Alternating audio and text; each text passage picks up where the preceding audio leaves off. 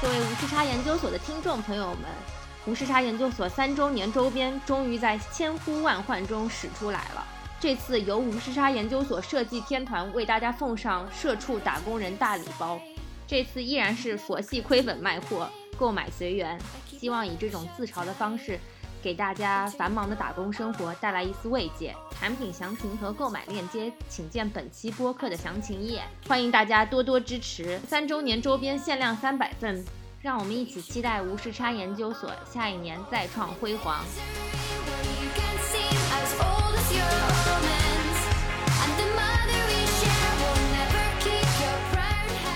Hello，大家好，这里是无时差研究所，我是科科。呃，今天这期节目其实也是我们一直很想录的一个话题，就是从当时疫情爆发的时候，其实就有很多有关中国留学生，然后有关在海外的中国人。啊、相关的一些讨论啊，但因为那个时候我们觉得整个事态还没有发展到比较清晰的地步，然后也觉得没有必要在那么早的时间去去聊这个话题。然后现在整整个感觉全球疫情也在逐渐恢复的这个阶段，然后也经过了一年多的时间，我们也想聊一聊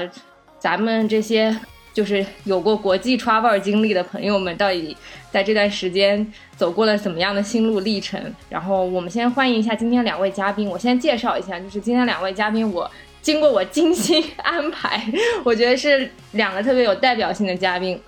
啊、一个是我这个曾经的在美国的同事小袁，他之前是在美国工作的，然后在美国工作了比较长的一段时间，然后疫情期间呢就呃回国了，所以我们到时候也可以请小袁来分享一下是经历了怎么样一个心路历程啊。然后先让小袁给大家打个招呼。大家好，我是小袁。科科刚刚就是介绍过了，我是之前在美国工作了五年，我在美国读的研究生，然后在那边工作了五年。嗯，最近是去年年底回国的，然后现在在国内开始工作了。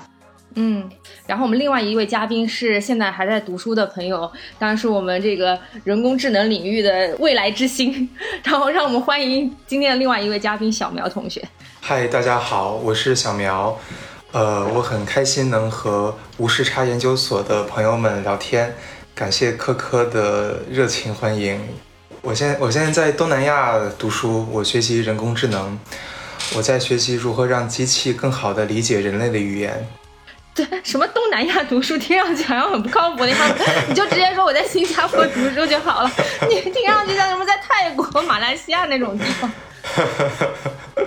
说的有歧义，对。但大家其实听到，就是说今天这两位嘉宾其实代表着，嗯，可能两大部分的海外的一些群体吧。一一方面是在国外生活工作的，然后另外一方面是在国外生活学习的。我觉得可能大家在这段时间都经历了一些相对的坎坷吧，或者啊、也遇到了一些人生需要抉择的时刻。所以今天我觉得特别好，这个时机能够跟大家对于这个问题有一个比较深入的探讨。我特别想知道的就是，这个疫情对你们的生活究竟改变了什么？是是不是让你们偏离了你们原有的发展的这个生活轨迹呢？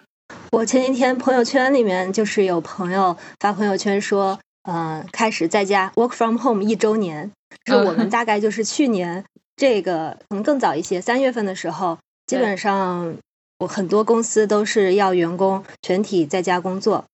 然后当时说的是，比如说九月份可能会回，然后到了七八月份的时候又说是年底，嗯，要回办公室，然后接着到了年底的时候又说是明年四月份再去回办公室，所以这个时间是一直在往后拖的。但我觉得现在就是美国的疫苗开始打了，嗯，嗯我觉得就是回办公室的这个时间可能还是会慢慢的真正的提上日程。国内的话，因为我家是湖北的嘛，然后。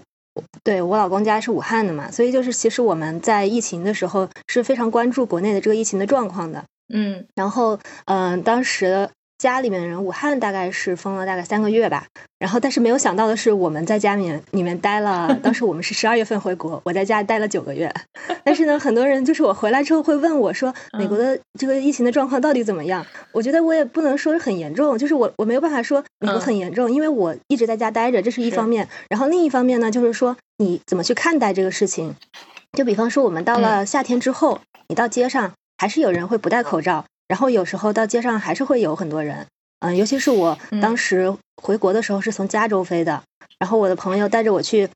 开着车沿着那个加州的海岸线走了一圈，全都是人。在海滩上玩的非常开心，但是那个时候加州的 ICU 其其实上是住满了的，嗯，生活上的改变的话，其实就是说，因为你在家嘛，然后嗯你可以。嗯，就是睡得更多一些，因为你在路上的时间就更少了。然后睡起来就把电脑打开，然后登上你的账户，然后处理一点事情之后，然后再去做做早餐啊、什么的。然后这是一方面吧。嗯所以工作内容其实没有什么特别大的影响，因为本身我们就是有，嗯、就是有好几个不是在同一个地点的工办公嘛，就是嗯有纽约也有嘛，匹兹堡也有嘛，嗯、嗯然后所以大家其实多数时候之前也是线上的，所以我觉得没有太大的影响。嗯，然后就是疫情刚开始的时候，我们组的嗯、类似于小秘书或者项目经理这样一个职位的人，他会说。在家待着会不会太闷了？然后就会每个月给我们开一个闲聊会，然后讲讲最近干了什么，最近出有没有出去，嗯是，然后看了什么电影，然后最后大家就聊成了 Netflix 的那个呃，就是观影会，然后差不多就是这样子。但是大概弄了几个月之后就没弄了。我特别想问，嗯如果你有想过吗？如果没有疫情，你会是在哪里啊？你这一年应该是怎么样一个安排？可能跟前几年差不多吧，就是找个地方去旅个游，找个国家公园，嗯然后去旅个游，然后可能会安排一次，嗯、回国嘛，因为我是一八年回过国，然后一九年去度了个蜜月，也没有回国，然后本身二零年应该是要回趟国的，嗯嗯、然后可能生活就不会太大的改变吧。就是你知道，人忙的时候其实不会想太多东西，然后闲下来之后，你就会开始想自己的人生该怎么去规划。对 那么疫情呢，就实际上给了我这样一个闲暇的时光去想，嗯，我怎么还待在这里？我我要干什么？就是这这样的思考。对，嗯，所以其实如果没有疫情的话，你可能生活还是按照原来既定的轨迹这么走下去，不会想到说我之后会回国啊或者怎么样之类的，是吗？我觉得大概率会，因为回不回国这个话题是隔一段时间，我跟我老公都会讨论一次，然后嗯讨论的时长时短。嗯，但是，嗯，就是怎么讲，国国外的生活真的很闲适，然后 舍不得放弃是吧？就是你觉得自己还没到那个年龄，就是虽然嗯我年龄也不是那么小了，但是你之前就会觉得你还有时间去可以去挥霍吧，就是说，嗯，没有到那个要真正去做决定的年龄。对，但是你可能疫情的时候，你就会想太多了，然后就觉得我已经过了那个做决定的年龄了，就是是这种感觉是，很突然。加速了你这种想回国的想法。嗯，对，然后疫情也是，还有就是本身也是在我家那边，嗯，比较严重嘛，就是、嗯所以，嗯，可能觉得，嗯，到父母身边近一点会更好一些。是是，然后我想听听看这个小苗到底经历了什么。我的疫情大概是在美国和中国都都待过。我我很神奇，是坐上了封航前最后一班去美国的飞机，就是从北京飞的纽、哦纽纽约，二月一号，二二零二零年的二月一号。嗯，当时是因为中国特别严重，然后美国对中国实行了这个封锁，对吧？对啊啊，嗯，但是我当时我又特别坚持想去，呃，主要是有两个原因。第一个原因是，呃，那是我第一篇学术论文的发表，然后我们是也嗯非常幸运被选做了 oral presentation 口头汇报，嗯然后我我很希望去跟我的同行去交流。然后第二个原因是，就是我从来没去过美国，我也想看看。同时，就是那个时候我也和我女朋友约好，就是我我们俩一起去美国去去玩一趟。嗯我也特别想去，然后就当时就很头铁，所有人都在劝我你不要去美国去开会，所有人都不让我去，然后我还还是想去，最后那我就所有人都屈服于我，然后降落之后呢，反倒觉得并没有特别的紧张，我我们在纽约玩了两天，然后去了去了很多地方，然后见了很多很很多老朋友。我们觉得很 peaceful，没有什么异常。然后，然后我之后我又飞到 Houston 开会、o u s t o n 人就很关心我说：“哎，你们怎么样了呀？”他们对我没有戒备，他们没有说你要戴口罩或者怎么样的。然后后来我我又去了加州，那个时候在加州其实已经比较紧张了。我二三月在加州，我住在一个朋友家，然后我没事我就去 Berkeley 还有 Stanford 去听听课。呃，还要跟我呃感兴趣的教授聊聊天，呃，然后那个时候加州我会觉得有一点紧张，有人开始戴口罩，然后我那个时候我我原计划是一方面在美国看一看，和感兴趣的教授聊聊天，看有有没有可能性留留在他们那儿读博士，另外一方面就是我也想试图，嗯、在硅谷找一个 intern 的机会，在在在美国的科科技圈看一看。比如说我三月到六月，那是就是我那个时候硕士论文已经提交了，然后我想看看我能不能在那儿实习几个月。结果后来忽然发现这个疫情变得很严重了，然后回国的机票已经变成好几万一张了，然后我就趁着我的机票最后涨价之前，我就订了从加州转机日本，然后最后回到上海的飞机，然后我就回来了。嗯，那个是时候是几月份的时候啊？那时候是三月多回来的时候，三月多，三月多的时候，那个时候其实已经就是比较严重了，是吧？就是美国已经开始有病例产生了，是吗？美国对有病例产生，但他们报告的数量并不是很大。原原原因是他们检测没检没检测全，对对对的，对。然后我一下飞机就被隔离，然后隔离了几天。哦，你也经历了被隔离的这段时间是吗？我我我是第一批被隔离的人，就当当时还说就不用隔离，你你们就你们就回家就好。我是。我是我已经到家了，在家都待了两天了，然后忽然接到我们街道办的电话，说说说你这个跟我们走一趟，我就说那 就走一趟吧。我可以问一下，当时那个机票大概多少钱吗？当时机票运气非常好，才三千多块，就 从日本转机飞上海，运气很好。但是那比我的便宜太多了。你是多少钱？我的。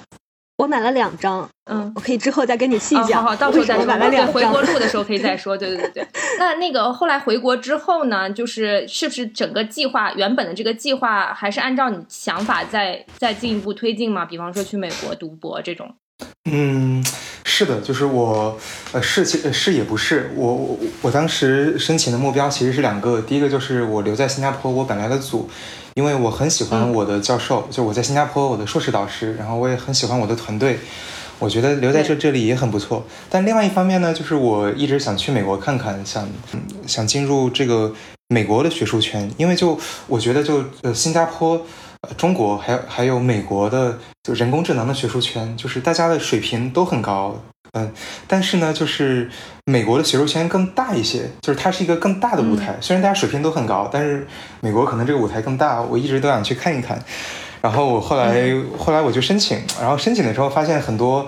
呃，美国的学校首先在那个春季学期他们不招人，然后在秋季学期，然后我一看这个竞争过于激烈，就是，嗯，因为因为疫情，他们很很多的 funding 被削减，然后，呃，很多 fellowship 都没有了。我知道的是，U 应该是 U 吧，U 他直接就有几个学院就说我们已经停止 fellowship，要停止到二零二三年。然后我一看这个，我觉得情况不妙，我就说那我就升我们本校吧。我我就因为我也很喜欢我的导师，然后我就又回来了。对，嗯嗯嗯，所以后来没有申请美国的学校是吧？我没有申请，但是我跟一些大哥聊了一下，他们会觉得口头会觉得我不错，然后欢迎我。嗯，但是我并没有，并没有 official 的去申请。嗯，那现在心里会有遗憾吗？嗯，我觉得并不会，因为 again 就是我觉得中国、新加坡和美国的的人工智能圈子水平都很高。然后只是美国更大一些，但是但是我觉得我现在在新加坡不妨碍我提高能力，然后将来去去和他们去这个切磋切磋，我觉得我觉得我还有未来。是，看好你。我我原我原计划是六月开始读博，但是我当时呃忘了申请了，然后我也想去美国转转一转，对，然后我我我就没有申请六月那个批次，然后我就呃我就我当时我也原计划在在在美国看一看，但后来这个计划被中断了。所以我就申请的是。一月入学的，呃，然后我是六月申请，然后大概是八九月的时候拿到了 offer，然后所以就是我二零二零年的后半段是是就是我一个人在北京，然后然后其实也不也不是一个人，我陪我女朋友在北京，呃，那那段时间我就我自己租了一个工位，然后我就自己做我自己的研究，呃，跟我的博士课题也是能比较 align 在一起的。然后我和我的合作者一起发了一篇一篇 AI 的论文，对那段时间我我们发了一篇 NLP 的论文，是我第一篇 NLP 的论文。我我我之前做的是，嗯，更更偏向推荐系统的工作。然后然后我们一起发了一篇论文。您正在收听的是无时差研究所。无时差研究所是一档横跨中美的播客节目。我们分居在大洋两岸，邀请各行各业的同龄人一起讨论时下中美的诸多社会现象。虽然每周都要配合着时差，以远程连线的方式录制节目，但我们每周的更新无时差。因为我们知道每一期的认真对待都会传递给世界各地的你们。如果你喜欢我们，欢迎扫描微信打赏码或者使用爱发电给我们送来你的心意。详情请见本期节目的文字介绍。谢谢大家。我我想问一问两位，就是嗯，就是当初做出这个决定的时候是怎么怎么怎么样一个想法？特别是小袁，小袁就是呃，因为在美国工作了五年嘛，然后我知道可能包括这个一些身份啊、绿卡呀什么都都有在申请当中，对，就放弃这些过往的这些积累。啊，或者是放弃这些可能相对来说比较舒适的生活，然后选择回国工作，你当初的这个考虑是怎么样的呀？嗯，我觉得是这样的吧，就是我首先从身份上来讲，我是我是抽到 H1B，然后公司在给我办绿卡，对，然后正常如果我没有走的话，其实现在这个时候我应该是拿到幺四零了，就是绿卡的第一步，然后我其实也有 priority date，是在去年的。八月份还是六月份来着？嗯，然后包括我老公也是差不多跟我是同步的。然后我们俩的工作的话呢，就是我的工作虽然没有那么高大上，但是呢，它真的就是性价比非常之高，就是呃，也还可以，配也不错吧？对对对，配也还行吧。然后其实，而且你去年年初，嗯，我拿 counter offer 也找我大老板涨了一波工资，然后所以。就整体来讲，性价比是非常高的。然后我老公呢，他其实是在科技公司嘛。然后美国的科技公司其实不管是配还是福利都是很好的。嗯，就是可能比如说我们现在当时那个状态，在朋友看来或者在家人看来，就是不理解你为什么要去回国。嗯，你在美国，你的其实生活水平也是不错的。然后呢，你的 work-life balance 也是很好的。然后，嗯，在那边的话，肯定生活的压力。嗯，肯定也会比在国内，就是在国内的一线城市是要小很多的。嗯，然后但是呢，呃，就是出于几方面的考虑吧，就是第一个就是说，嗯，就实话实说，是我老公非常的想回国。然后呢，嗯，对，然后嗯，每年可能都会问问我。然后那个时候呢，我呢也不是说不想回国，只是我觉得我可以再看看，或者说再等等，或者是说，比方说。老板给我办绿卡了，那我想着说，那要不要拿到绿卡了再走？就是这样的一个想法，就让我一直拖拖拖拖到了我在同一个公司待了五年这样一个状况。然后，嗯，对，非常的尴尬。然后还有一点就是说，我之前也会想说，我现在的这个我在美国的那份工作，其实在国内是没有一个对应的。嗯，我在美国呢，可能是做，比如说像模型风险这个东西。那国内的风险模型呢，其实没有，肯定没有美国那么完善和发达。那更不用说你再去在模看模型它的风险，你就就是说这个职位，包括我在找工作的时候，我也发现在国内是很少的。那么我在找工作的时候，我也要考虑我的一个对口的问题，我会很害怕或者很恐惧，说我要去做这样一个转变。那不仅是地理位置上的一个转变，那包括我的职业上，我是不是也会在寻找工作的时候遇到一些困难？所以说，其实之前也就是一个拖延加上一个害怕的一个心态，然后也没有去好好的去想这个事情。但是疫情的时候，你真的是有很突然多出来很多时间，就是我我我想这些事情之外，我还打了六百多个小时的动森，然后然后就是 就是一下子多出来很多时间，然后同时我还学了什么尤克里里，上了日语。有这个时间，你就会去想，因为你就发现你必须要做一个决定，就是说你是。留在美国还是回到中国，这是一个你必须要做出的决定，不是说你拖拖拖，我拖到个五年、七年、九年，然后我再去想，嗯，也不是不行。当然有人也有人是这样做的，但是我觉得对于我来说，可能还是要想一想，因为嗯，这是疫情给我带来的一个思考的时间吧，这是一方面。那另一方面就是说我是不是真的愿意长期的留在美国？因为我比如说在疫情方面，我去我疫情的时候，或者说我去回想。我之前我可能看的是很多中国的电影，嗯，或者大不了就是看日剧、韩剧，然后可能看的是国中国的综艺，然后呢，嗯，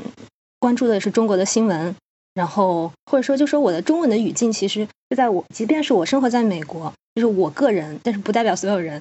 其其实还是在一个中文的这样一个语境的环境。和一个就是这种文化的环境里面是，然后那么我想，如果我比如说正常的，我留在美国，我会去一个可能比较偏的地方去买一个 house，然后呢，呃，生一个孩子，可能会养一条狗，然后上班可能一两个小时 commute 单程，然后呢，这个孩子回家了，他可能会看一些，比如说美国的动画片、美国的综艺，然后或者是说他就开始他必须要在学校里面和小朋友们讲英文，对吧？我就想象的这个场景，我就觉得非常的割裂，就是我 我很开心的看着中国的综艺，然后然后我要陪他去看美国的动画片，然后我就觉得，嗯嗯，就其实有一点自私吧，就是说不想让自己去，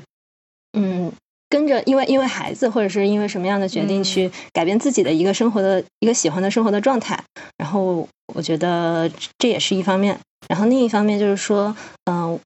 嗯，疫情的时候也看到了很多，就是也有很多时间去看这些，比如说新闻啊，或者是他们宣传口的东西，然后你就会觉得你自己的内心其实是接受不了他们的一些。嗯，宣传的方式，或者说表达的方式，或者说他们看待东方，就是西方看待东方的一个一个一个方式吧。就是说，嗯，人就是之前前几天看到说罗翔老师在那个吐槽大会上讲了一句话，就那大致的意思就是说，误解才是常态，理解本来就是稀缺的个例嘛。其实就是说，你你每个人都不可能看到一个真相的全全部的真相。但是他们在表达的一些方式，我不能说我的我的想法就是完全正确的，或者是说就是代表着真相。但是他们这样一个表达的方式，其实是让我觉得很受到伤害，或者是我觉得他们这样做是嗯不太合适的。然后所以就比如说看到一些新闻啊，或者他们报道的一些方式，我其实内心上是接受不了的。所以我感觉我待在那个地方，我自己也不太开心。嗯，所所以就最后就决定还是嗯回国吧，就是这样一个决定。然后另一方面，就之前说了，也会觉得离父母近一些。然后，然后我本身其实也不是那么念家的人，但是只是觉得，比方说我要是待在一线城市，那这是一个说近也不近，说远也不远的距离。对，你想来看我也可以，但是呢，也没有那么方便。所以我觉得也是一个让我比较舒适的距离吧。是是，至少不用父母过来一趟还要兴师动众的飞十几个小时。但是你就说的这个，我确实也觉得，可能疫情期间也造成了很多，就是关于这个民族啊，关于或者是关于种族的这种撕裂，确实也让大家觉得很受伤吧。特别是在这个看到新闻里有经常关于很多亚裔的歧视呀，或者有很多关于这种类似相关的报道，我觉得可能一方面也加剧了大家对于这件事情本身的一种一种认知吧。我不知道在你你们当时在那边的时候，因为。因为你也不出门嘛，就在你仅仅限的几次出门的这个过程当中，有没有什么比较关于这方面比较深的感受啊？嗯，会有，就是嗯，首先我我虽然不出门，但是我上过一段时间的 Twitter，然后呢，那 Twitter 上就是非常的可怕。然后我其实只关注了一些就是新闻的那些账号，是，但是呢，新闻那些账号下面会说什么呢？评论。那些人会评论什么呢？你们也能想到。然后呢，那时候非常闲的我就跟他们吵架，是吗？对，然后就就跟他们说，因为比方说，我记得当时是一个什么事情，嗯，就是说，呃，当时中国在二月份的时候改过一次重症还是什么的，嗯，感染的标准吧，嗯，就是那个取当时那个数据就一下子是变变少了还是怎么样，然后后来又改回来了。还是怎么样？对，然后就是这样一个曲线的这个东西，然后就会有人在底下，就是说，嗯，你这个数据有问题，或者是说现在怎么可能就中国，嗯，这个疫情控制住了，就没有真正控制住，就是像这种这种话，对吧？然后我就。嗯，我就年年轻气盛的跟他们吵架，呃，后来我就觉得非常之没有必要，就是后来我就把 Twitter 注销了，这是这是我和外界外界沟通的一次尝试，然后最后我就放弃了。然后，嗯，我也出过出过门嗯，出门的话，我们买菜还好，就是之前可能上半年的时候去买菜，嗯，他们要限流嘛，所以我们可能在那个华人超市等个。嗯，一两个小时，然后排队排队一两个小时，然后进去买。但后来到下半年，特别是九月份之后的话，基本上就没有太多的限制了，然后也不需要排队了。嗯，然后我为数不多的几次去岛上看，就去纽约。啊，我不住在嗯纽约，我住在他那个河对面的新泽西。嗯，然后我去纽约看医生，然后在那个 World Trade Center 就世贸的那个 Pass 站经历过一次，我觉得也没有太。太恶劣的，我认为是歧视的事情，就是，嗯，我当时是下了电梯，然后那个下电梯那个平台上就只有我和一个我也不知道，说不清是蜥蜴还是还是美裔的一个嗯大妈，然后他我们俩就迎面走过来，然后宽宽的一个平台，他就撞到了我的肩膀，狠狠的撞到了我的肩膀。然后我回头看他，他却没有回头看我。然后，但是我很怂，因为我一个人，然后我个子又很小，然后我就走了。应该让你老公去帮你。内心还是挺 对，但是那时候只有我一个人在嘛，因为我一个人去看医生。然后我那时候还是挺挺受伤的，就是因为你正常要是真的撞到人的话，两个人至少都会回头看一下，对吧？对对。而且那么宽的平台。你为什么一定要冲着我走呢？我也没有冲着你走，就是这这个样子，我就觉得还是挺受伤。但那个时候其实才只有六月份吧，嗯。然后现在最近最近好像就是亚裔歧视的会比较严重。然后四月四号吧，是纽约是不是有一个嗯，就是反亚裔歧视的一个游行？其实我当时看到这个就觉得，因为我不是太爱参加这种社会活动的，但是我觉得如果我现在还在纽约的话，我我肯定会去参加那个活动，我觉得就是。嗯，亚裔的声量就是讲实话，就是我觉得美国的亚裔的声量其实是没有很大的，而且嗯，之前可能大家都嗯，就是很多中国人可能就说安于自己的一个生活，就不是一个错误的，不是不是说这个是错误的，我觉得也非常好，就是说安于自己的一个生活的一个天地，让自己的家人啊，就是嗯或者周围的人都过得很好就行了。那其实但是现在就是你不得不投入到这个社会的生活中去，去比如说。开始了有一些亚裔的歧视的行为，然后嗯，不管是前段时候，我我我我到现在也没有看到那个报道的后续，就是在那个纽约的 J Train 上，就是有一个黑人不是把一个亚洲的小伙子累晕了，然后抢走了他的手上的苹果嘛，然后我我也不太清楚这个后续是怎么样了，但是看的还是让人就非常就是气愤的吧，然后包括最近也有一些事情，我前前几天我的一个在匹兹堡读博士的一个同学。来跟我留言，就是问我说，嗯，当时回国是怎么想的？是觉得，嗯，就是这个国外的这个亚裔生活的气氛是觉得比较严峻了吗？我说，我当时回国的时候，其实还没有没有这个没有太多这方面的考虑。那他就说，现在他很担心，因为他嗯住在匹兹堡。我说，我觉得你住在匹兹堡应该还好。嗯。然后，但是他就是刚生了孩子嘛，然后他跟她老公一起在住在匹兹堡。他说。嗯，他就是看到外面那些新闻也很害怕，然后嗯，也说匹兹堡的一些朋友说他们在匹兹堡现在都不好搭公交车了，因为司机有时候可能看到他们都不停，就是就是嗯，可能就是不知道是不是普遍还是个例，但是他就说他朋友有讲这个事情，然后他也在想，就是说呃，要不要近期有机会就回国这样一个想法。是正好也借这个机会啊，也问一问，就是我们我们其实也或多或少知道，就是中这个中间整个世界的形势都发生了一些改变，特别是在美国，然后包括中间有这个 B L M 的运动啊，然后啊，包括就是呃，我知道当时也有很多的这个华人给武汉捐物资，然后不知道丁一有没有经历过这些这个过程，也也可以跟我们分享一下。先讲捐物资的事情吧，因为这个时间上是比较早一些的嘛。那个时候美国没有严重的案例嘛，然后嗯，当时就是心里想着就是要要帮一下，就是家乡或者说帮一下武汉的人。嗯，当时最早的时候，其实大家就是属于都要都有这样一个很着急的心态，但是没有找到组织。然后后来我的本科的学校，就包括还有很多就是学校的校友会，就开始组织这个事情。然后他们就会说是一个总的捐款，然后有负责采购的人去去做这个采购，然后把包括这个物流，他们因为学校一个体量非常的大嘛，他们可以把这整个事情都打通。然后因为包括那个时候断航了，你其实运物资。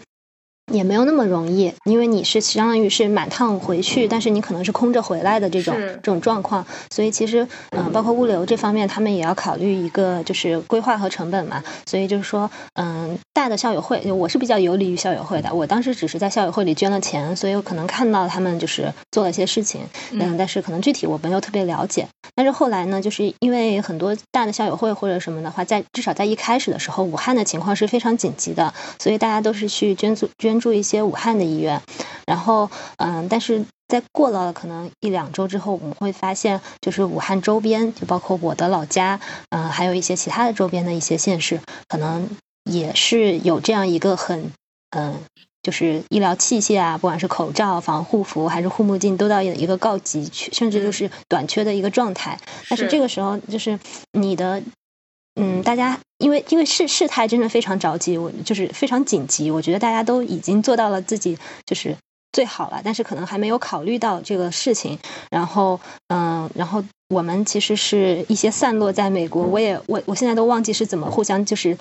找到组织的一些，比如说我们我们的老乡，然后就一起组了一个群，然后可能就是二十来个人。其实这里面的话，我觉得我的年龄都不算小的了，可能嗯比较多的群体可能是比我小一个两三岁的，然后嗯。或者是小个呃五六岁的，然后嗯，有的是在读书，有的是刚刚开始工作，他们是其实是这样一个组织里面的一个主力。然后我们做的事情就是想说，把我们的这个捐助能够捐到我们老家的一些医院。那么这边就是有两个问题，就是一个就是说我们的体量没有那么大，你怎么去呃不是那种大型的捐赠，比如说大型的捐赠可能是嗯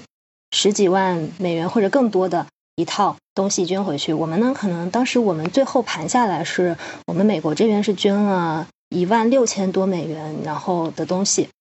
然后回去，然后那你这样一批不太多的，你怎么去，比如说找仓库，怎么去找物流，怎么让它给你送上飞机，这就是第一个难点。那第二个难点就是说，你就有点类似于像最后一公里，你怎么从武汉怎么去送到它周边的那些省市？对，然后其实还有第三个问题，就是当时不是有那种各地捐到那个所谓红十字会或者是一些什么，应该很揪心吧？然后。对啊，就是你就没有发出去嘛，你就看到那些你就放在仓库里面又没有发出去，可能还有领导去去领的那种 那种新闻爆出来，你就会觉得我不行，我一定要送到医院的手上，就送到那些医护人员的手上。那这是也是我们要解决的一些问题。所以当时，嗯，我可能就负责了一点，嗯，就是记录，然后包括我也去找了一些就是物流的，然后我当时是存了很多的，就是物流的方式，然后他们嗯就是怎么去操作这些事情，然后我大概就汇报一下给。跟我们组织的人，最后他们其实最后用的什么我也不太清楚，因为因为这因为我其实是一个没有特别主力的，但是我比较主力的就是我捐了很多钱，因为当时我觉得可能他们就是刚刚才开始工作或者在学学学生嘛，对吧？然后所以他们其实有时候我们是用那个叫 GoFundMe 嘛，当时就包括现在就是美国很多你一些小的那个捐钱都用 GoFundMe 嘛，然后。嗯，他们那个时候可能就是钱有时候还没有捐到位的时候，但是他们找到了一批货源，然后哦对，货源也很难找，因为因为那个时候确实是美国的很多货源，不管是就是口罩啊，还是防护服，还是护目镜，都被中国人搜刮一空，然后 然后大家其实最后发现都是都是自己人在抢自己的在在抢货源，然后所以当时他们找到，比如说有厂商。就直接去找厂商那种，然后说可以给我们卖一批，然后就，但是那个购方的钱没有到位的时候，我可能就会先先直接捐了，或者说先垫上这样的一个情况啊。对我可能就是因为当时给感觉也是自己内心在弥补吧，就是可能觉得做不了更多，然后在这么远又做不了更多，那就只能只能用用钱去弥补这一份 缺失的爱了吧，就是这种感觉。所以是，所以就是嗯，最后算下来也没有太多了，就是嗯，因因为因为那些小朋友们，其实我觉得。嗯，也很努力吧。然后当时我那几天那段时间我都没有睡好，就是。因为你，我还是去联系了一些，想想去尽可能多找一些这种能够送回去的这个物流的渠道，所以有时候他们在国内或者什么的，我可能就是嗯会聊到很晚嘛，因为就是国内的时间。但他们其实说实话，国内的这些负责这个运输啊或者是分发的这些人，其实他们也没有睡好觉。我感觉他们可能每天也就睡个两三个小时，觉得大家都还是为这个事情就是挺挺上心也挺费劲的，就是嗯 respect 吧，就是这种感觉是。就是疫情期间，有很多国内国外的朋友都在默默的付出，然后大家也都就是尽了自己的全力，然后特别是嗯，就花了很多时间再去做这件事情。我觉得真的还是特别值得敬佩的。然后我觉得就是嗯，有一有一种就是大家一条心的这种感觉吧，还是还是非常让人动容的。对。对苗博，我知道，就是可能疫情也对你的学术的这个方向吧，或者是让你有了觉得可能 NLP，因为因为其实 NLP 现在用在了很多领域嘛，可能是未来 AI 就是能够真正应用到生活一个比较前沿的方向。对，然后我知道可能疫情或者是这次的种族主义的相关的一些运动啊，也对你的这个学术研究的有一些启发吧。这个可不可以分享给我们大家听一听？对。嗯呃会有启发，嗯我我觉得一个很大问题是 bias，就是偏见，呃这个这个东西是所有人都知道，就是嗯呃目前的 NLP 自然语言处理啊、后面我们都叫 NLP 自然语言处理的模型中有很多的偏见。呃，目前的模型最经典的就是一个叫语言模型 （language model） 的东西，它的本质就是，嗯、嗯、输入一一段序列的单词，然后预测下一个单词，这里面就会有很严重的问题，就比如说有有有有性别歧视，比如说到女性，可能更更多的是那种助理或者 assist 或者类似的单词。嗯说到男性，可能后面就是 lead，他在领导一个事情，这个是性别偏见。嗯然后还有种族偏见，对吧？就是或者呃宗教信仰的偏见，比如一一提到可能 Black Lives Matter 这个活动，里面就会有人说，嗯、语言模型中一说到黑人，可能就会跟暴力犯罪联联系起来，这个都是很严重的问题。然后目前我也很很高兴能看到我们学术界很多人在做这样的努力，包括我在新加坡的团队，我我们新加坡团队有人有有很好的教授，他们在。在在学术界就专门做是这样的 ethic 这样道德伦理的一个委员会，来消除这样的偏见。嗯具体做法就是，比如说我们在训练的时候，我我们用更干净的数据来训练，当然还有呃其他的办法。呃，这个是 NLP 里面的这样的一个感受。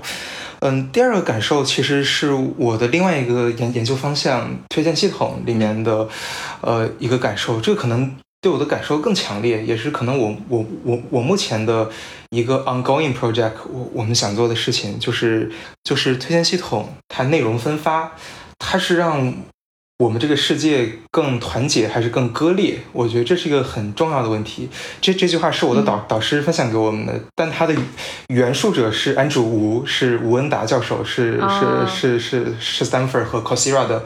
的一个很的一个一个 a major figure。然后他他他就觉得呃，推荐系统这个东西。就还是，如果我们拿 Black Lives Matter 这个事情来举例，或者拿教育公平来举例，是不是就是说我们住在嗯黑人街区的小朋友们，他们收到的，比如 TikTok 的推荐，都是一些吃喝玩乐的推荐，一些这种或者甚至有暴力的视频的推荐，是不是可能住在富人区的孩子们，他们收到的推荐都是？呃，《金融时报》，咱们来聊聊今天的股市，然后，然后，然后来，来，来，来聊一聊乌克兰局势，这样子。就我觉得这个很重要，就是我我希望就是，如果一个东西它掌握了海量数据，它连接了海量的用户，它他有这个内容分发的权利，我希望这个东西是可以更更平等的，至少在分发的时候是给予不同的背景或者不同 group 的人，他们就不同组的人，可以有一种相似的机会，能接触到嗯优质的内容。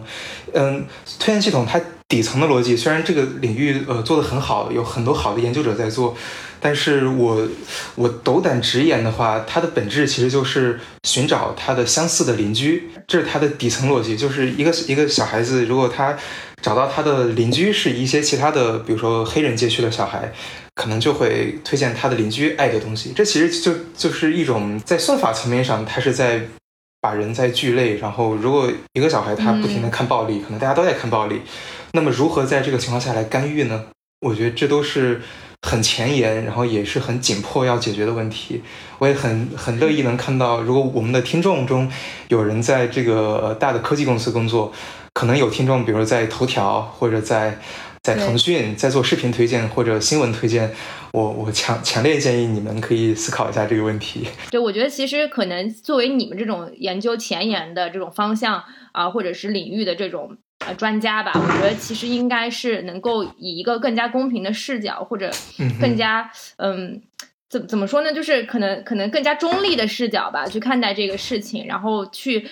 把帮助可能像我们这种普通的用户去打破可能一定程度上大公司或者科技公司给大家设下的陷阱吧。对，对你刚刚那个，我其实还想再追问一下，你说可能相关的这种词语的联系和这个、嗯呃这个这个呃语义的联想嘛？对，嗯这个其实是不是因为就是呃我们过去的这么多的这个呃语言的这个文化积累所造成的？还是呃，这个这个自动的联想是因为什么？是因为你们训练的这些数据本身它就是存在的这些呃内在的联系，以至于可能你们训练出来的模型就是或者你们底层的这种语义库可能之间的联系就是这样子的。然后你们现在要做的事情是打破这种联系。我我不知道这个这个能再给我们再解释一下吗？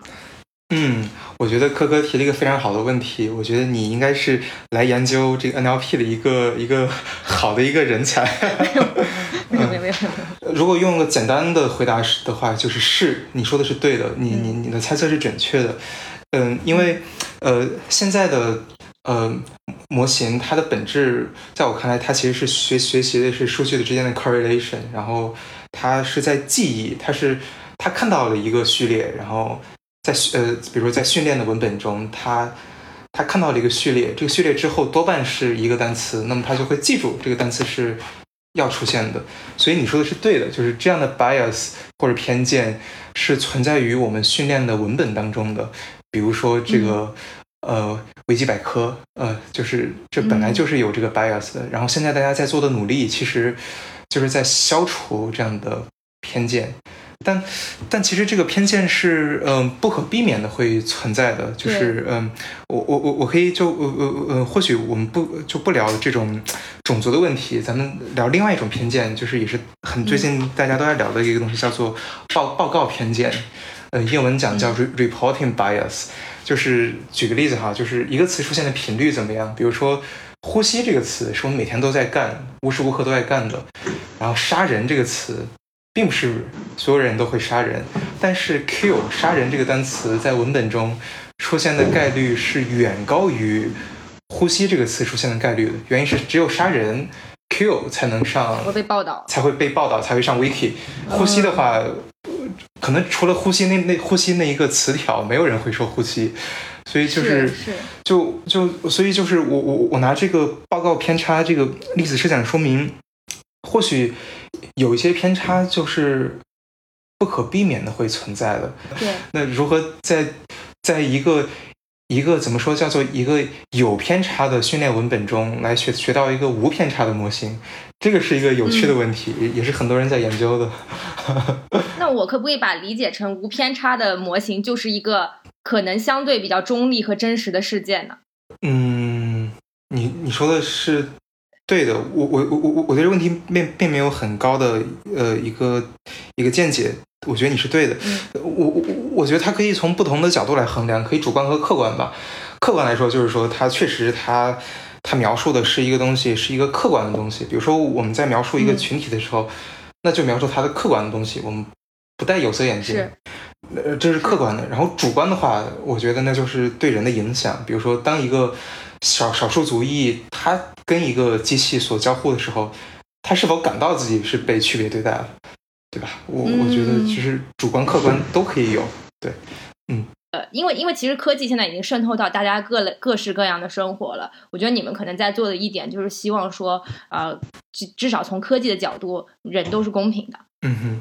对吧？我觉得是可能是这样一个理。当然扯远了，就是我觉得我我非常有，就是在这里也抛一个橄榄枝，之后有机会可以请这个苗博士再来跟我们聊一期这个 ALP 相关的话题。我我也希望说这些科研工作者究竟在背后付出了一些什么样的努力，然后大家致力于研究一些什么样让这个世界更公平或者更更 peaceful 的这些。这些努力吧，我希望能够有更多听众可以听到。对，谢谢柯哥的邀请。但是我在这里，我想补充一句，就是我我们的听众中一定有非常多的呃科技从业人员，或者甚至就是我们这个人工智能的领域内的同行。是我我在这里想说的是，我刚刚说的一切仅仅是我个人的见解，而且是基于我对于一两个很小的问题的研究之后，我个人的一些感悟。他我我的感悟不一定是对的。如果你们有更好的见解，就欢迎给我们留言，或者或或者欢迎指出我的错误。对对，欢迎互动。对对，苗博讲的我感觉非常的有启发，然后让我想到我去年看了一个 Netflix 的纪录片，也可以推荐给听众朋友们。嗯，当然没有那么就是不是那么 insightful，但是就是可以让大家了解到一些嗯科技的行业他们的东西。这名字叫叫 The Social Dilemma。就是中文叫监视资本主义冒号智能陷阱，然后他就是讲一些对。这些科技行业的人，他们是讲说你怎么去，他们怎么去通过推荐系统，然后给你创造一个信息茧房，然后让我们就是当时就是一句话嘛，就是说呃，你看似你在使用这个呃 using the product，但实际上我们每一个人都是他们的产品，就是这样这样一个一个纪录片吧，我觉得还。挺挺有意思的，可以推荐大家看一下。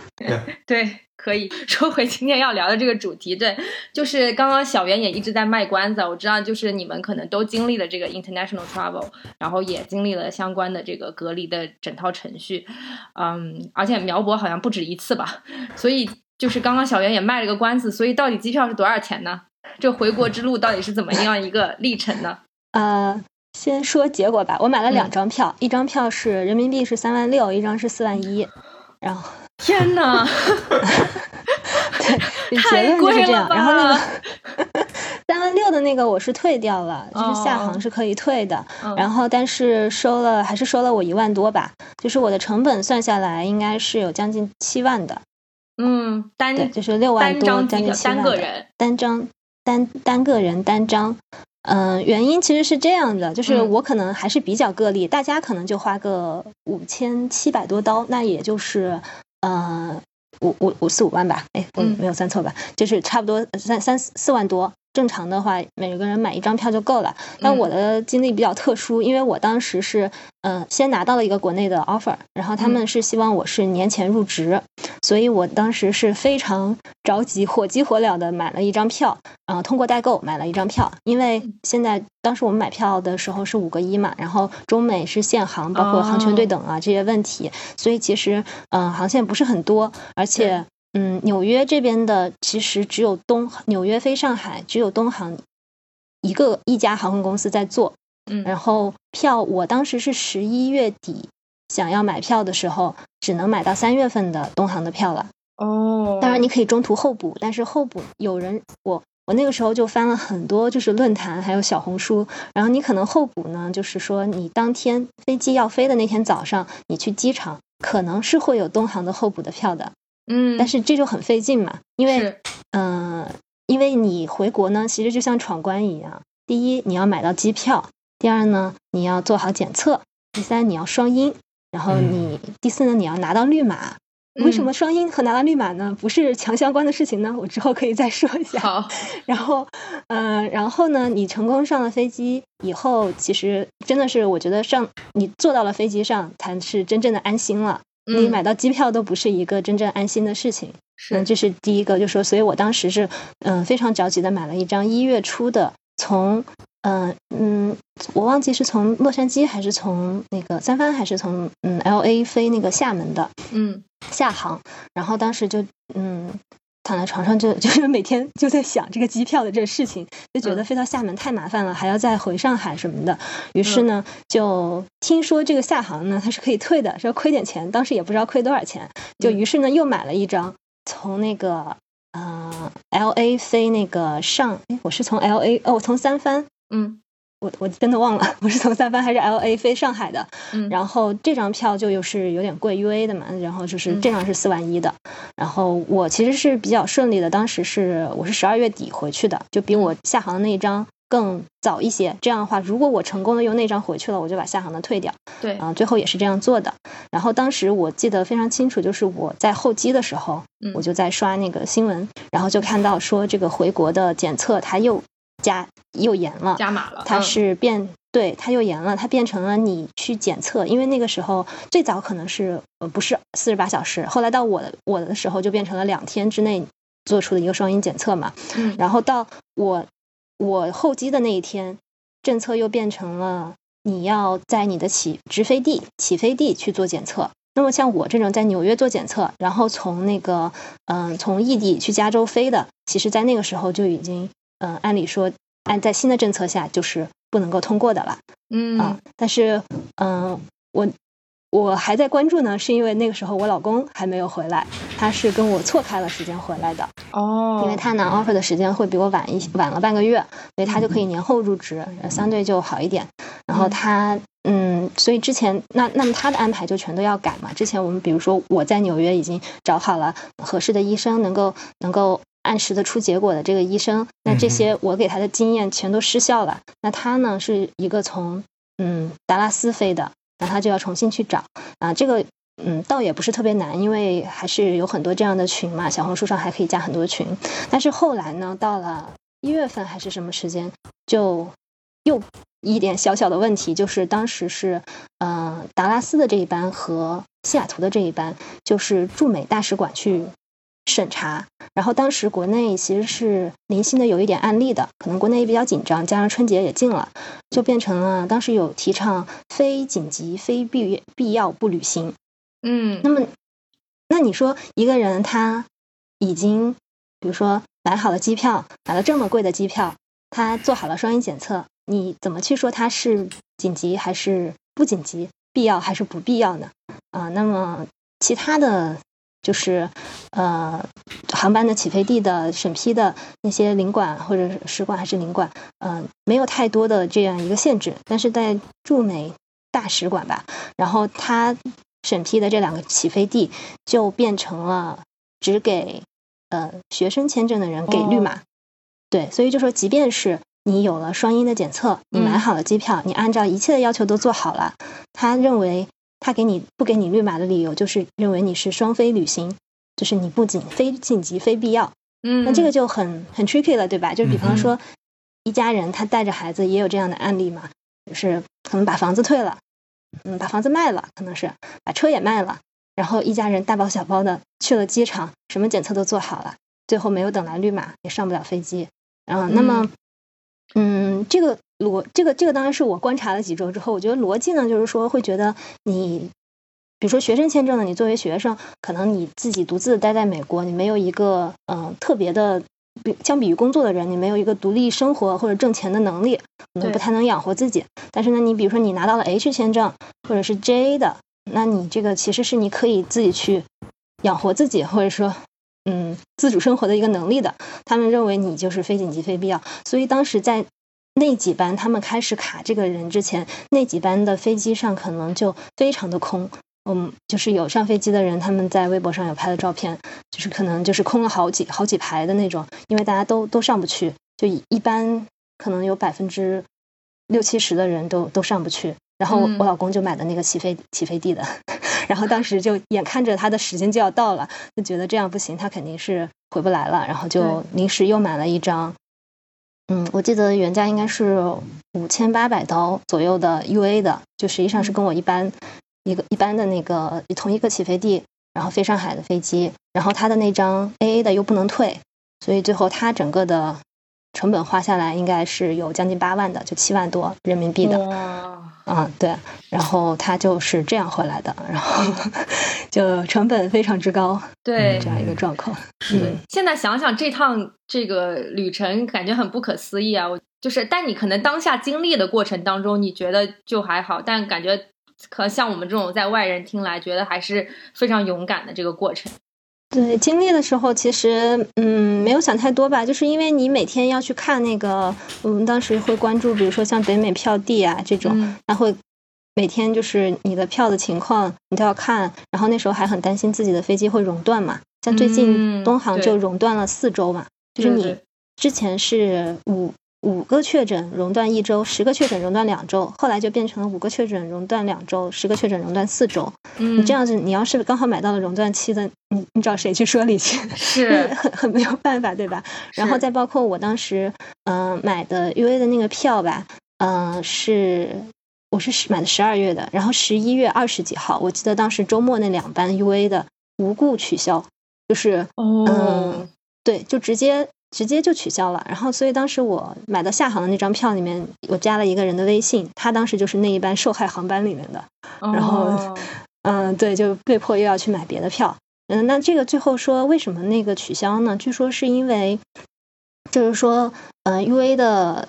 机组人员，比如说你到了机组人员同样到了中国之后，可能也要去隔离或者怎么样，好像他们是觉得。他们的条件不如以前好了，还是住的宾馆吧，还是什么，或者说要隔离太久了，他们就不愿意，还是怎么样，就闹了这个事情。就我我的了，我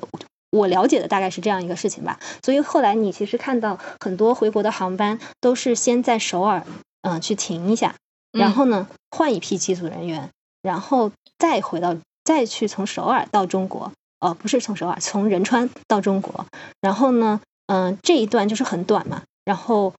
那个机组人员呢，他们是当天就就相当于不出机场或者怎么样，就是当天就回到中韩往返，对吧？哦，对对对，这其实是一个非常非常棒的想法，就是说一段机组人员管美国到韩国，然后一段从管韩国到中国。是那韩国到中国呢，他们是当天往返，他们就不需要住，那么他们就不需要有这些嗯比较严格的防疫措施，因为他们嗯没有其实没有在这边待多久。那么嗯，就是让这个整个的航班可以比较流畅的这个延续下来嘛。所以嗯现在很多航班都是这样做的。是，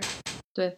听上去其实还是比较艰苦，呃，听听上去其实这一路还是挺艰辛的，对。然后特别想问一下苗博，在国内整个疫情都趋于好转，然后大家 这个 都开始慢慢放松警惕的时机，你却义无反顾的要去新加坡，这个中间到底经历了些什么呢？机票会贵吗？应该应该还好吧，是吧？嗯，对，机票还好。呃，新加坡对中国已经比较宽松了，就是他哦认为我们防护的很好，所以我们入境之后只需要做一个鼻拭子，六个小时出结果。嗯，如果是阴性，你就完全自由了。所以我就哦你连在新加坡没有隔离？对，对就是我按照他的规定，我去了一个酒店，隔离了，呃，就是我当时订了四天，因为我我想以防万一。结果我就下午到，然后当天晚上告诉我你可以出来了，然后我就还出来吃了个晚饭，我我就这一路就很舒服。其实 新加坡自己也控制的不错，就至少我们校园内就一切都正常，就所有设施都可以用。只是说它有八人的限制，就是线下集会最多最多是八个人。除此之外哦，就所有设施，包括健身房、教室，呃，一些一一些娱乐设施都可以用。对嗯。嗯新加坡现在情况是怎么什么样的呢？我记得前段时间新加坡还是挺严重的，就特别是在六七月份的时候，感觉每天新加坡的新增人数都很多，特别是那种呃，好像叫非新加坡籍的，就有很多劳工吧。对，对对对对，我先正面回答你那个劳劳工的问题，也也是在我们华人微信圈里面，这个被吐槽很多的问题，就是他对于劳工，他是住在一个集体宿舍，就几万人的一个宿舍，就那里实行封闭式管理，就是我强烈怀疑他有可能会有交叉传染，然后也不让你出来。就我我我我觉得就是我我看到的一些报道对这个事情比较大的一的一个一个一个担忧是。不仅是生理层面上可能会有感染，更重要是心理层面上会让人很抑郁，会让人特别的 stress，特别特别的难受。就咱们也可以想象嘛，对吧？这个是有这个情况。然后就更主要的是，这个其实也不是新加坡的问题，是那些公司的问题，是是那个他们是承包制的，就把大家就这个就是中介把你介绍来新加坡这个做工来打工，然后。中介说这个承诺你说对吧？我让你回买机票回国，但是中介他履行不了他的承诺，就是很多其实是有这样的，呃，劳工跟公司之间这样的纠纷，这也让人很很揪心。嗯呃对，然后在这里我确实能感到国内和新加坡的区别，就是嗯，国内至少我我我我回国的时候，因为我是第一批被隔离的，所以我是在我我我们当地的一个五星级酒店，然后隔离，而且还是全免费，然后还是每天发发很好的饭，然后会有人还给你发个小小小名片，说是那个。连连心热线，就是说这个，你如果觉得你抑郁了，你就给我们打 打电话。就就我的朋友是，就咱们国内就是人多力量大，然后就好集中力量办大事儿，就容易就是说我们调动我们的国有资源，那个是个国有的一个五星级酒店，对吗？能把大家的都放进去。新加坡在这一点就是，就它的国情就导致了嘛，就是它它小嘛，所以就它的力量就小，它就很容易会被击穿。所以这个就能 correspond 到你刚说的之前那个问题，四五月份就是它已经被击穿了，它当然叫所谓叫 CB circuit circuit break，就是断电了，就是所有一切都 shut down，就是我们所有人都不要出门，我们不，我们我们没有公共交通，我们没有商店，所有都 shut down，我们都在家里面，就彻底被击穿了。那个时候大家都很痛苦。那现在新加坡的情况是什么样子呢？大家在路上、街上还还都正常运转吗？呃，现在就它比国内要严，就是我们都要戴口罩，嗯不戴口罩会被人抓走的。呃，是吗？很严格，对，非常严格。哪里啊？就如果在学校的话，你你第一次犯，他会把你名字记到小本本上；第二次犯就直接把你拉走，嗯直接直直接拉到小黑屋里面去了。学校里面是这样教育一下是吧？教育一下，对。呃，当然他会有量化嘛，扣你分嘛，对吧？比如说，如果是住宿舍的人，嗯他可能抓到你几次不戴口罩，就把你赶出宿舍了，就不让你住宿舍了之类的。对，啊，对。对。那现在像新加坡那些大排档开了吗？就是街上的一切，就是饭店啊什么的。都开了，就因为它就是就 again，它因为体量很小，所以它很脆弱，所以它其实也在很嗯艰难的在维持这样的平衡，安全和和商业都开了。所以有时候我觉得是不是有点掩耳盗铃，对吧？你让大家戴口罩，但是大家、大家你一去吃饭，大家把口口罩又摘了，是是不是是不是有点掩耳盗铃？对。那每天现在还有新增病例吗？基本没有了，就是它分为两类，输入类和社区类。社区类就是我们内部的、嗯就没有了，输入的就是这个，输入的就是这个呃，就是外面进来的是吧？就在机场把你就就就就拦住的，每天都有好几例。啊。然后你们现在开始打疫苗了吗？嗯，本地人开始打了，嗯，对。然后这也是新加坡做得很好一点，就是他是先从公务员开始打，他为了让大家相信这个疫苗是安全的，他先让所有公务员都先打。我我觉得这个是也是很厉害的地方。他们他公务员应该已经快打完了，之后就是我们学生了。OK，可以可以。小袁那个后来听说回国找工作，虽然已经拿了 offer，但是听说回国找工作还是遇到了一些困难。呃，这个中间的启发能不能跟我们分享一下？我大概是个什么情况呢？就是说我之前嗯、呃是因为有一个 offer，然后想让我年前入职，然后回来。嗯后来呢，因为某些原因，然后我不得不重新开始找工作。对，嗯，就是两段都可以讲一讲吧。因为我其实、我说实话，我虽然找的过程，其实心情那段时间心情是非常的起伏的，嗯。然后也想了很多，就是也反省了很多自己过去嗯没有努力的地方。但是总的来说，其实 其实找的过过程是比较短的，因为我嗯在国外，其实我我还在国外找国内的工作，找了一个月吧。然后嗯我回来之后开始找到。我最后找到工作，其实也就一个半月，中间还有一个过年。先说我在国外开始找的那个感觉吧，就是嗯我在国外的时候，当时，嗯，这个历程是这样的，就是说我刚刚开始隔离，大概没多久，可能四五月份，我们就会有这样的想法，就说想要回国。然后当时想法是说，嗯，因为我们的房子其实是，嗯，二零二一年的三月底到期，嗯我们就想大概能够到这个时，就恰好到三月底附近的时候回国。那么，嗯，我们问了一些朋友，可能了解到的就是说，找工作这个过程要花将近半年的时间，所以嗯我们是从，嗯，当时是从十月底就开始做简历，然后做完简历之后就开始投，然后我是十一月底找到呃拿到 offer，然后我老公是十二月中，然后他是 offer 比我多一些，然后他确定了，嗯，整个来说过程看时间上是比较顺利的。我们当时其实很有意思，就是嗯，大概六七月份的时候，就在家里实在待不住了，然后就嗯。像老年人一样去河边散步，然后那时候可能一周就散几次步，每一次散步的时候就在规划自己的这个工作的未来，就想说，嗯。嗯，当时想法现在想起来觉得有点可笑，但是也也很可爱，就是觉得，嗯，我回国了，就是因为我在国外，比如说我有身份的限制，比如说你的 H1B 或者说你的绿卡，你是你的就说 H1B 吧，你的工作是要和你的专业有一定的联系的，对吧？对，就是嗯，然后这样你才能去升到你所谓这个 H1B。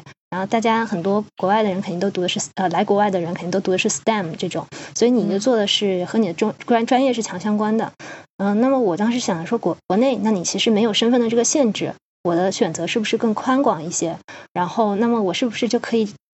真正的规划一下我的这个职业的发展？然后我当时可能会想说，我想去做这个方面，想去做那个方面，想去做这个方面。我选了，可能选了三两三个备选的方向，然后就想说我的简历怎么去往这个方面去写。然后当时是想的非常之美好，但是呢，其实等到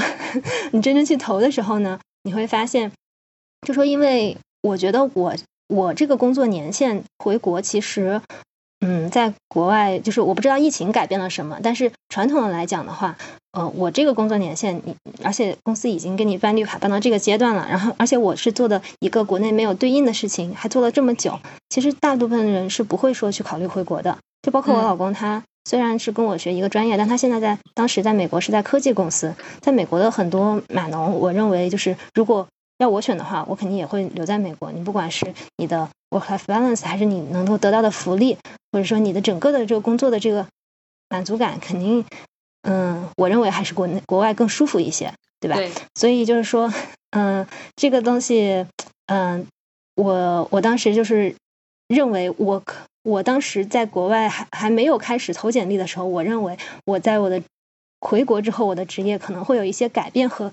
能很容易的有一些改变和发展。但是实际上我会发现，嗯，我这个年限呢，那么我肯定是走社招。那我我我走走不了校招，因为你可能是刚毕业回去，或者是你工作了一两年，你还可以去作为一个嗯应届生的身份。然后去就是可以，别人可以当做一张白纸的去对待你。那么更多的是去看你的学历背景、你的这个学习的这个能力，还有你的就是给人给人的一种感觉。但是我作为一个社招，那那他们大家看的就是说，你之前的工作是不是和我这个相关的，或者说有没有什么 transferable skill 是我这个工作可以用到的，或者说你对这项业务是不是可以熟悉，一来就可以马上上手的。那这个的话，我是没有很大的信心，说我一来就可以上手的。就是第一是。国内跟国外的金融市场总归是有一点区别，包括业务上也是有一些区别的。而且更更最关键的问题就是说，我其实上你要说业务层面，我其实上没有做业务，对吧？我实际上是在嗯做的跟模型更相关的。但是在在国内的这一块肯定是嗯机会是相对较少的。嗯。然后嗯，当时我可能是想转换的一些方向，其实并没有我想象中的那么容易。然后这是一方面吧。然后另一方面就是说。嗯，因为我讲到我们河边散步的这个未来的规划，其实那个时候心理建设已经做得很好了。就比如说你的工资肯定会降，那降很多是是不是可以接受的？然后或者是说你国内的一个工作环境，嗯，不管是嗯不太，就是比方说面试的时候会问你，作为一个女生，他会问你你年龄有多大，然后你结婚没有？嗯，你有没有计划要生孩子？就是这样的问题，嗯，是不是呃能够去接受他们这种问题，嗯，然后包括之后就是说也能预见到国内肯定加班会比我之前在国外的那份工作肯定是要多一些的，所以就说这些东西能不能去接受，这些心理建设，其实在我们做好简历之前都已经去建设好了。嗯，这个倒不是一个特别大的问题，但是当然，你听到一些工资的时候，肯定会心里还是会有一些落差的吧。嗯。然后当时我，呃，在国外找到的那一份工作呢，嗯，非常的好，然后 就是工资也很满意，然后公司也很好，做的事情也很好。嗯，所以当时他们想让我，呃，年前回来的时候，我就非常义无反顾的买了这么贵的机票，就很快的回来了。然后，当然后来，嗯，到国内找工作的这个感受呢，就这一段感受呢，其实是，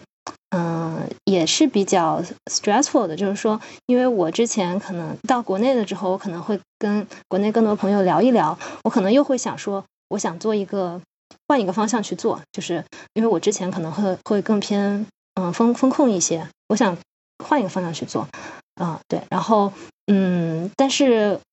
我我那个时候也很头铁的做了一些尝试，但是就是非常的挫败吧。就是你你聊了之后，别人会觉得嗯一点都不相关，就是一点都不相关。然后会还有的呢会说嗯聊了很久，然后还时不时的再问你问你两个问题，就是加了微信再问你一下，然后到了最后就告诉你说我们还是想找一个能直接上手的人，然后就把你拒掉了。这种这种还是还是挺挺难受的，也还是有一些那个怎么说？嗯，失落吧，就是嗯，你我我我在国外是做的一个风险，然后我回国依旧做一个风险，然后嗯，工资又降了这么多，我这是为什么呢？对吧？你会觉得嗯，会会有一点点失落，然后嗯，所以我现在的这份工作呢，嗯，其实它就不是做风险的了，所以当时这也是为什么我会选择我现在的这一份工作，嗯，但是我。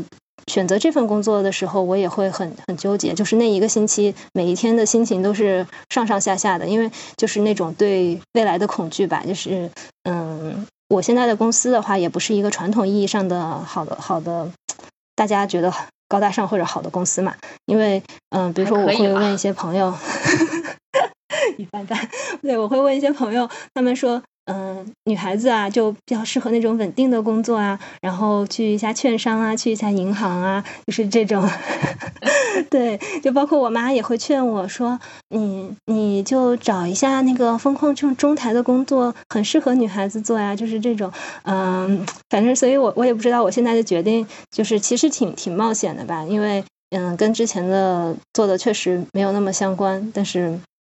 嗯。有点有点像重重新开始的这种感觉，但是但是这这我后来想，这也不就是我回国的就是原因嘛？因为它其实国内怎么讲还是能够就是能够尝试的面会更广一些，这是我觉得比较有有意思的地方。对，然后嗯，就包括我我老公也是，因为我老公他。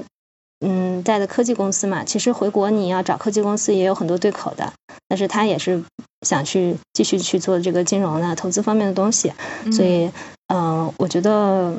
就说我们不仅仅是回国吧，就不仅仅是一个地理上的转变吧，我们其实也是想说在职业上会有一些追求和发展，就这样的一个想法。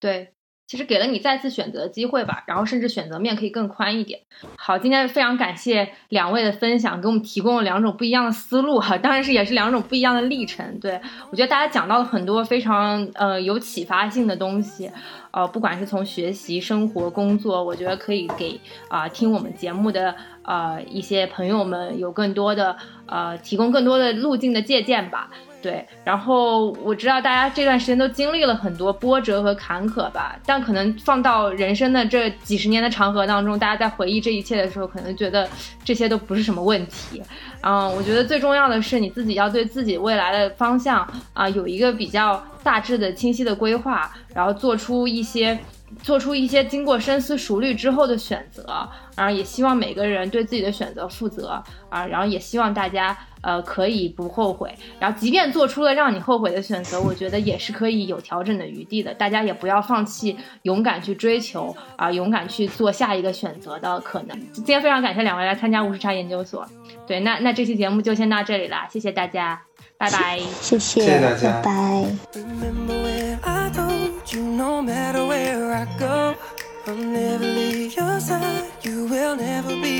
拜。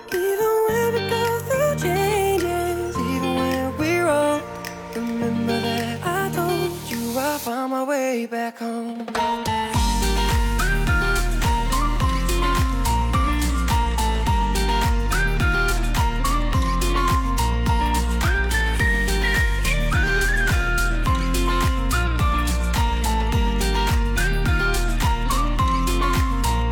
조용히 잠든 방을 열어 기억을 걸어들어 써준 시간 위에서 선명히 너는 떠올라 속에 널 가둔 채 살아 그만 그만. 멈춘 시간 속 잠든 너를 찾아가. 아무리 막아도 결국 너의 곁인 걸 결국엔 여행을 끝내 이젠 돌아가. 너라는 집으로 지금 다시 way back home 세상을 뒤집어 찾으려 해. 오직 너로 완결된 이야기를 No I won't